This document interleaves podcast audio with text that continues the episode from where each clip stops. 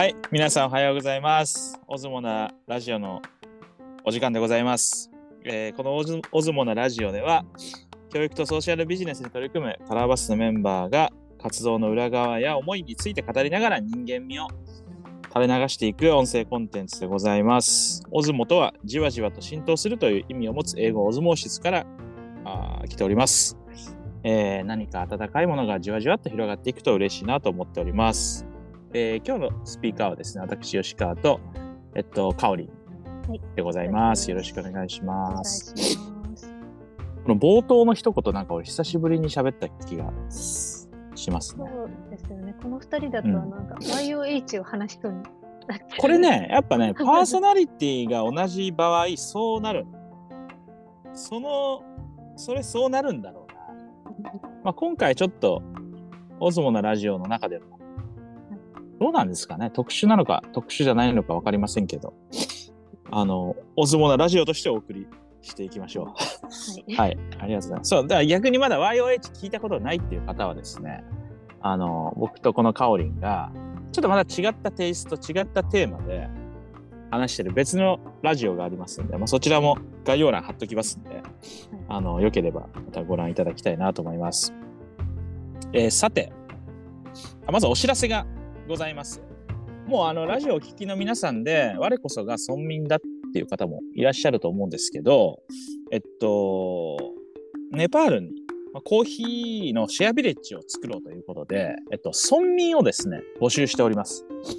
で、えっと、クラウドファンディングで村民になれるうーですけれど、詳細はぜひ概要欄になってあの見ていただいて、えーよし、自分も村民になってあの盛り上げていくぞ、頑張るぞという方はですね、ぜひ、あの、チェックして、あの、村民になっていただけたらありがたいなと思います。あの、いろいろ面白いことを一緒に進めていけたらなと思います。さて、本日ですけれども、何を話しましょうかね。話したいこといろいろありますが、あーでも、ちょっとラジオについてあるんですよ、僕。はい。いいと思います。私も最あ近の考えました。ラジ考える？あのまあいろいろあるんですけどまずはちゃんと定期的に収録したいなとことなんですよお聞きの皆さん。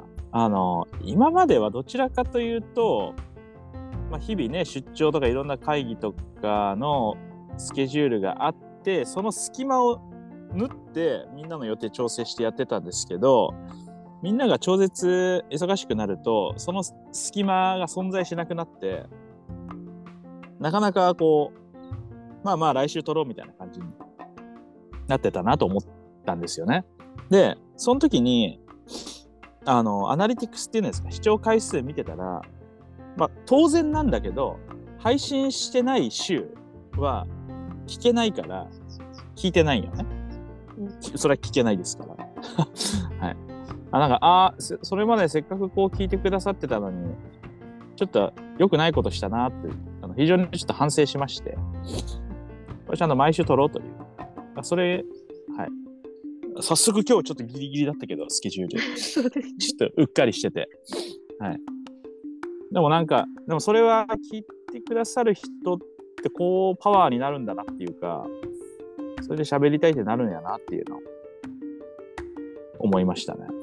かおりんは？何？ラジオ、最近ラジオで考えてること。なんかもちろんそういうアナリティクス的に聞いてくださってる人が分かってきたタイミングだからこそ、あ、ちゃんと定期的に出していきたいっていうのも思うんですけど、うん。なんか、ラジオを撮らないと、チーム内の風通しも、にも若干影響が及ぶ気がしていて、もはや、ココミュニケーション？ミュニケーションに。あ、それちょっと詳しく聞かせて。そうですね、こう、多分会議とかともまた違う、会議の前の雑談とかともまた違う、濃い、なんか脳内のプロセスとか、今、そういう話してる人が考えてること、興味を持ってるキーワードみたいなのをキャッチできるので、うん。なんか本当に聞くとか、まあ、私が聞いてそのそれを他の人に伝えるとかすることでなんか物事がちゃんと循環してる感覚があるんですよね。なんかわかる的に撮ってると。なんかわかるわ。そういうことなんだろうね効果があるんだなと思います。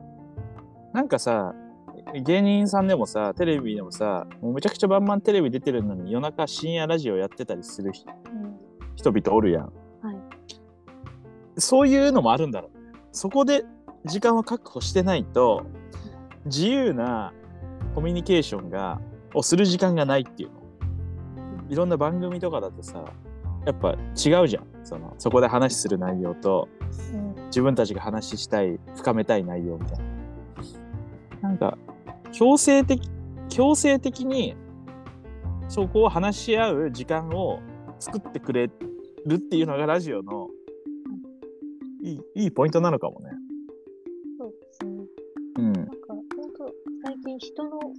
ャストとかもすごい聞くようになって、通学中とか、へえ。あのちょっとした作業するときとかで、めちゃくちゃ濃密なんですよね。聞いてて楽しいし、そういう人の雑談とか。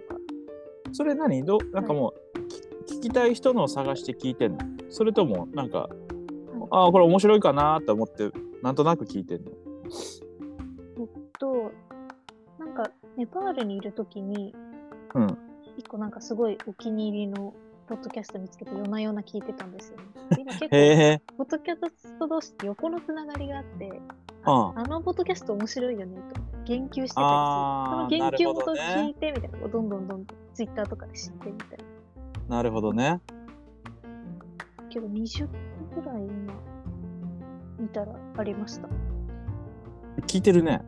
はい。へえ。そういうのってさ、毎日配信されてるいや、まちまちです。だいたいまち？まち週に1回とかで30分ぐらい結構があっつり話し。てて、しかもそれが3週続くみたいな同じテーマで。ああ、なるほどね。結構じゃあ、濃密やね。はい、人気です。へえ、そっか。まあいいよね。だから内部でのコミュニケーションにもなるし、なんかさ、このラジオ聞いてる人とも喋りたいじゃない？喋りたいんですよ。だからラジオに呼びたいんだよね、やっぱね。これまあだから普通にラジオに呼ぶんだけど Zoom に呼ぶっていう感じなんだよね今、まあ、もしくはアンカ現象としては、はい。ーアンカーのリンクを送るってことかそうですね。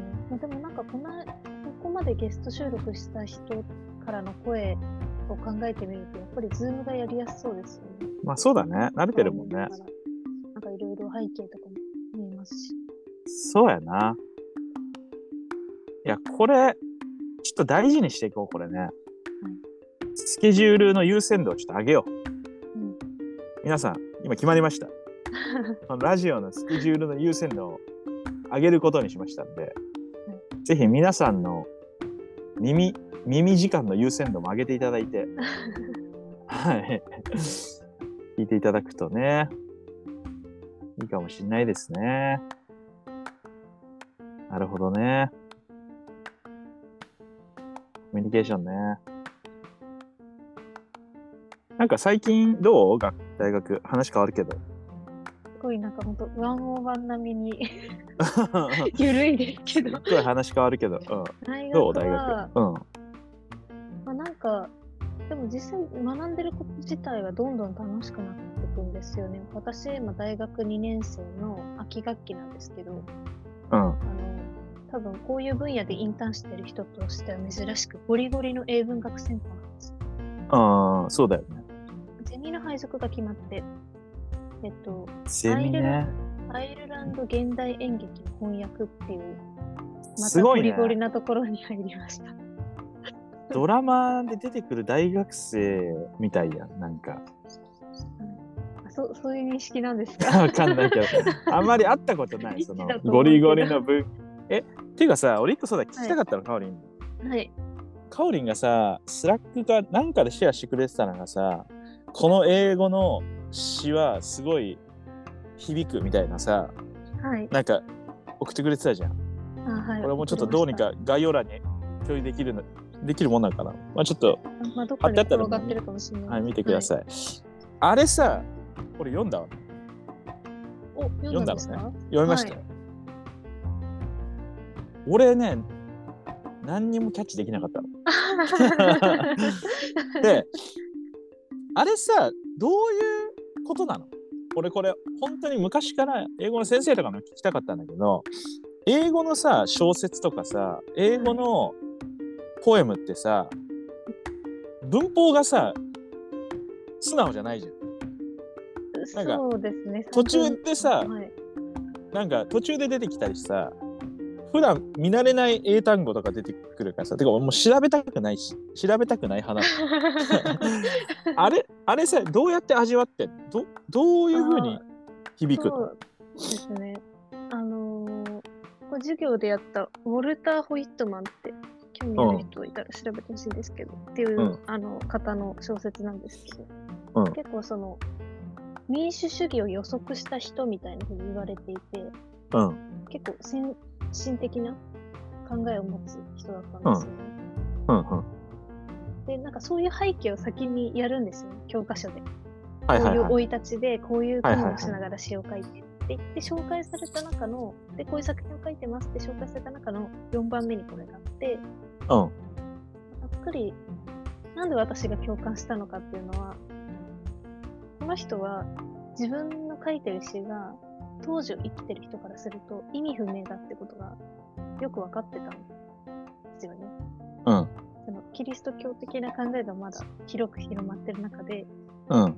自分の意思とかうんうん。そういうものを大事にしようってことを訴えても、やっぱピンとは来てくれうん。ない。でも、その後世に生きるあなた、これを読むであろうあなたなら、必ずそれをが正しいと証明してくれるだろう。うんそ。のために私は今、もう身を削って、できるだけあの自分にできること、つまり詩を作ることをやるんだっていうような詩なんですけど、なるほどね。まあ、特にロジックはないです。なんかこれをパッて読んで音読したときにそれさ、感動する仮なっていう。はい。その事前の背景と説明なしにこれ読んだら、やっあぱーこれ読んでもそうなるもんなのあるなんてなんていうこれ読んだ後にそれを知ったとななんていうの？これ良かったって言われたやつだけで俺見たときにはい。まあいやそうなんですけど世界観がまだセットされてないんだろうなこれが誰が何のために書いたかっていうのが。ないとそうか分かりづらい分かりづらいっていうかイメージが浮かびにくいのかなうん基本的に突然作品は読まないですね。人物なるほどね見たり、場合によっては先に論文当たったりしてから、まあ、先に目通してから戻ってくるんですけど、感動するのはやっぱりその戻ってきた時だと。このさ詩ってさはい。この何？文法っていうの？って扱われるの？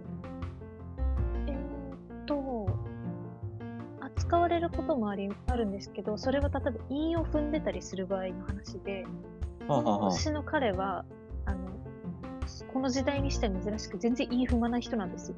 ああだから結構散文で、そうだよね比較的読みやすいと思います。なるほどねもうじゃあもっとあるわけねはい。いろんな。えー、なるほどね。そうですね。知ってあんまり普段見ないですね。うん、え例えばまあだからはい。これが詩の良さなんだと思うけど、俺小説もあんま読まないからさはい。そのイメージそうあります。さっきかおりんがさ説明してくれたじゃんこういう背景はいでこうでこうでこうでって、それがシンプルで丁寧な文章で書かれてる方が ああなるほどなって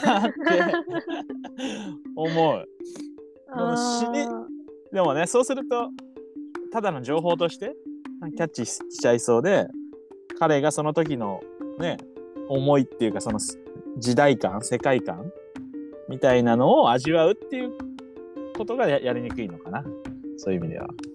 そうですね。ただ多分これを読んで、あ面白い楽しいとかって言ってるのはすでに結構マイノリティな気がしてますあ、そうだよね。そうだよね。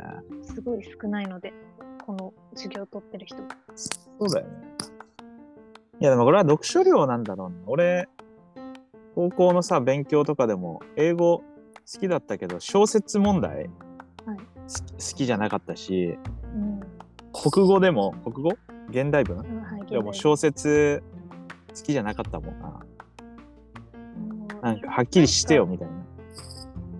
私小説を読まない1週間とか送ったことが人生で一回もないので 逆に知りたいです。ね。なんか息苦しくならないですか？なんか論理的な文章あー、だから鈍感、鈍いから、俺多分。鈍いからそれぐらいまっすぐじゃない、まっすぐな情報以外逆に入ってきてないのか。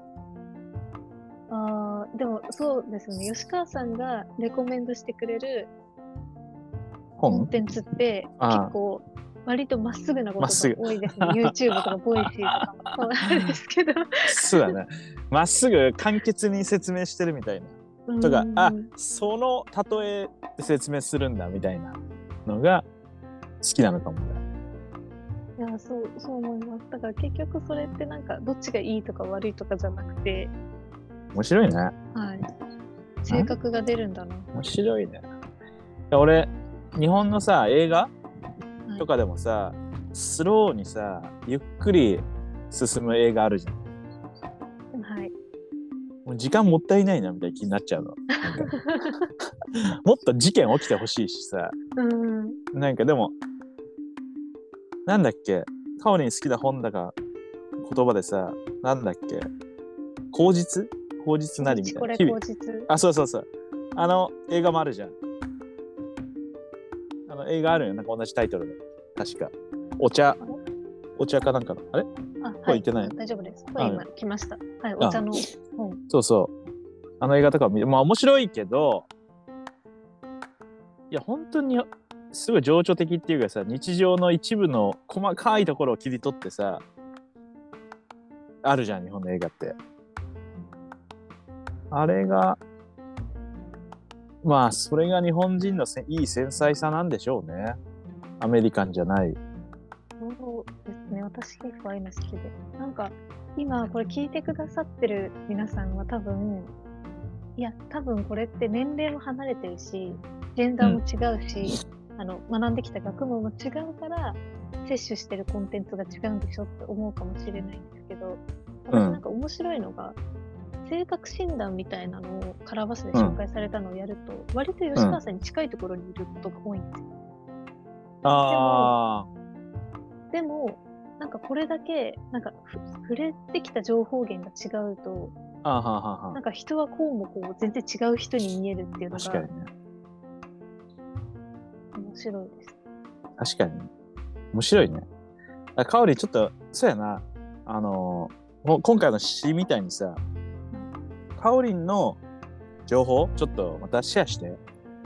私の感性に響いたものを。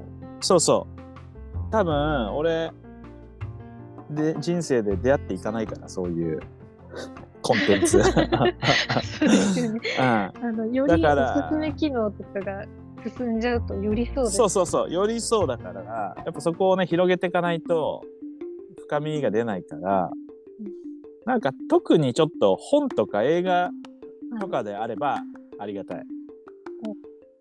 了解ですまあもちろん、ね、ウェブの記事とかでもいいし、まあ、YouTube でもいいんだけど、ちょっとポッドキャストちょっとレベル高いかな、ちょっああ、そうなんですね。と。うん、なんか、じじっと聞いてられるかなって気がすんのよ。ああ、なるほど。あの、普段だいぶし、俺も1個しか聞いてないから、そっか。うん、俺何度か他の聞こうかなって思ったことあるんだけど、なんか続かないんだよね。へえ。あ、でも、そっか。え、いどういう時に聞いてますか？私結構通学が長いので、その間ずっとかけっぱなし。でもだから俺、同じ人の聞きたいの。聞いてるんよ、だから。その、うん通学の時に聞くって言ってもさ、時間決まってるじゃん。はい。で毎日配信とかしてたりさ、それ溜まってたりしたら、うんもうそれき聞き終わらないよ。うん最新まで。なるほど。そう。だからその、ポッドキャスト聞く時間の量を増やさない限り、聞けないんだよな。っていう意味で、意外にこう、狭い枠になってる、俺の中で。了解です。じゃあ、なんか本とか。ぜひ。まあじゃあそう、そういうことで、あのラジオと情報源ということで、お話ししました。皆さんの情報源はどどうどうですか？なんか、ちょっともう懲りずに、やっぱお便り、お便り募集してますんで、これ毎回別に送れるんだっけ？お便りって。お便り、まあ設定しない？の設定しないといけない。あコメント機能みたいなのがないんだもんね。そうなんですよあのね。Facebook みたいに。まあまあ、いいか。いいかっていうか、まあ、ちょっとおいおい考えましょう、これは。ぜひね。会った時に言われる。みんなそうですね。会った時時に言われに感想たよっていうのを聞かれ聞いてそうようやく知るっていう。会った時に。まあでも、それぐらいがちょうどいいのかもしれんがね。まあまあ、ちょっとやっていきましょう。ということで、えー、また次回お会いしましょう。では、あ、それではまた次のオズモのラジオでお会いしましょう。かおりん、せーの、オズモあ、でも